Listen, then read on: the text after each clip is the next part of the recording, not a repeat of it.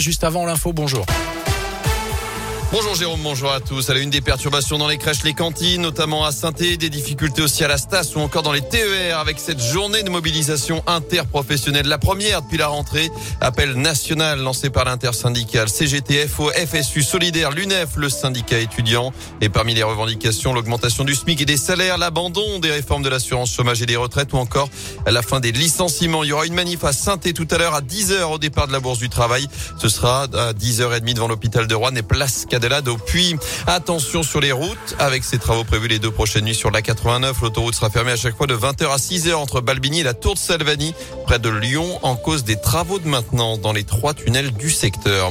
Dans l'actu aussi, l'église passe à ses démons l'heure de la vérité pour les victimes. La commission sauvée sur les abus sexuels dans l'église rend son rapport aujourd'hui après plus de deux ans d'enquête.